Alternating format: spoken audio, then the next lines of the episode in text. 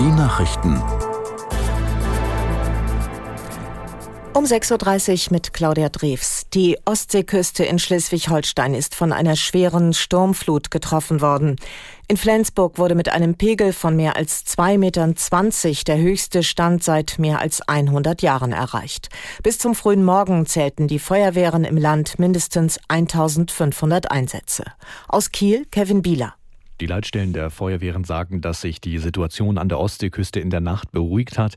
Der Höhepunkt des Sturms, der war ja so zwischen 20 und 22 Uhr. Besonders stark hat der Sturm Flensburg sowie den Kreis Schleswig-Flensburg und Teile des Kreises Rendsburg-Eckern-Förde erwischt. Laut des Katastrophenschutzstabs im Innenministerium wurden allein in dem Bereich dort knapp 2000 Menschen in Sicherheit gebracht. So haben alleine in Maasholm an der Schleimmündung rund 400 Menschen ihre Häuser verlassen müssen. Dort war ein Deich am Abend gebrochen. Im Kreis Ostholstein ist auf Fehmarn am Abend eine 33-Jährige ums Leben gekommen. Laut Feuerwehr war die Frau mit ihrem Auto unterwegs, als ein Baum auf ihren Wagen fiel. Das genaue Ausmaß der Schäden, das werden die Behörden erst heute im Laufe des Tages sehen. Das Innenministerium rechnet aber schon mit einer Schadenssumme in dreistelliger Millionenhöhe. Auch die dänische Küste erlebte eine unruhige Nacht. Betroffen dort sollen vor allem Ferienhaussiedlungen sein. Aus Stockholm Sophie Donges. Wie viele Häuser durch die Sturmflut beschädigt wurden, ist noch nicht klar. Seit den frühen Morgenstunden zieht sich das Wasser zurück und auch der Wind nimmt ab. Einige Gegenden in Südjütland sind ohne Strom. 700 Fährpassagiere mussten in der Nacht fünf Stunden auf See ausharren, weil zwei Schiffe zunächst nicht anlegen konnten. Inzwischen sind alle Passagiere an Land. Der Wasserpegel erreichte an einigen Stellen Höchstwerte von mehr als zwei Metern über dem Normalwert. US-Präsident Biden hat die Freilassung von zwei amerikanischen Geiseln durch die Terrororganisation Hamas begrüßt.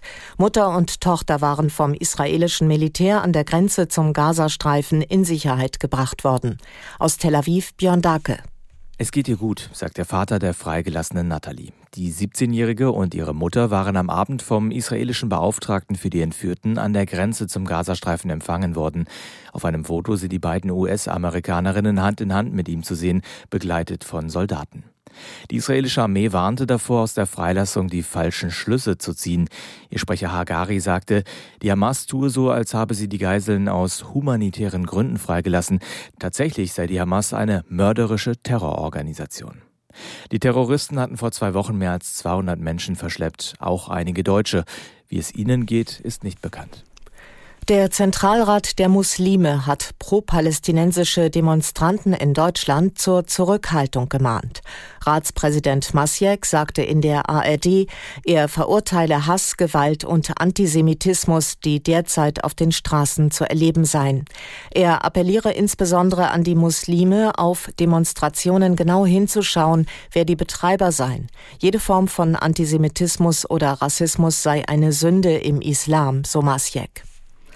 Der ukrainische Präsident Zelensky hat sich nach einem Telefonat mit Kanzler Scholz für das neue Hilfspaket zur Stärkung der ukrainischen Luftverteidigung bedankt. Eine besondere Bedeutung maß Zelensky der zusätzlichen Einheit des Flugabwehrraketensystems Patriot sowie neun Iris-T-Systemen bei. Der Bundeskanzler selbst bekräftigte in dem Telefongespräch Regierungsangaben zufolge die anhaltende Solidarität mit der Ukraine. Die US-Republikaner haben dem rechten Hardliner Jim Jordan nach seiner dritten Wahlniederlage die Nominierung für den Vorsitz des Repräsentantenhauses entzogen. Bei der Suche nach einem neuen Vorsitzenden geht es nun wieder von vorne los. Aus Washington Nina Barth. Man werde am Montag wieder zusammenkommen und von vorn anfangen, sagte Fraktionschef Steve Scalise, der ebenfalls schon nominiert war, aber wegen mangelnder Unterstützung in den eigenen Reihen gar nicht erst zur Wahl angetreten war. Anders als Jim Jordan.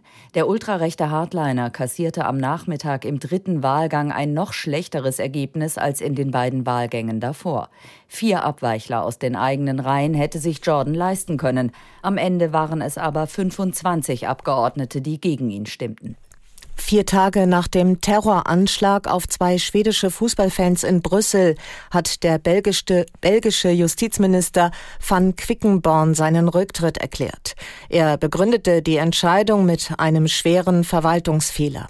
Demnach hätte der Mann, der den Anschlag verübte, bereits vor über einem Jahr nach Tunesien ausgeliefert werden können. Ein entsprechender Antrag Tunesiens sei von dem zuständigen Richter nicht bearbeitet worden, so van Quickenborn. Für diesen inakzeptablen Fehler mit dramatischen Folgen übernehme er die politische Verantwortung. Warum der Auslieferungsantrag von dem Richter nicht bearbeitet wurde, ist bislang unklar. Und das waren die Nachrichten.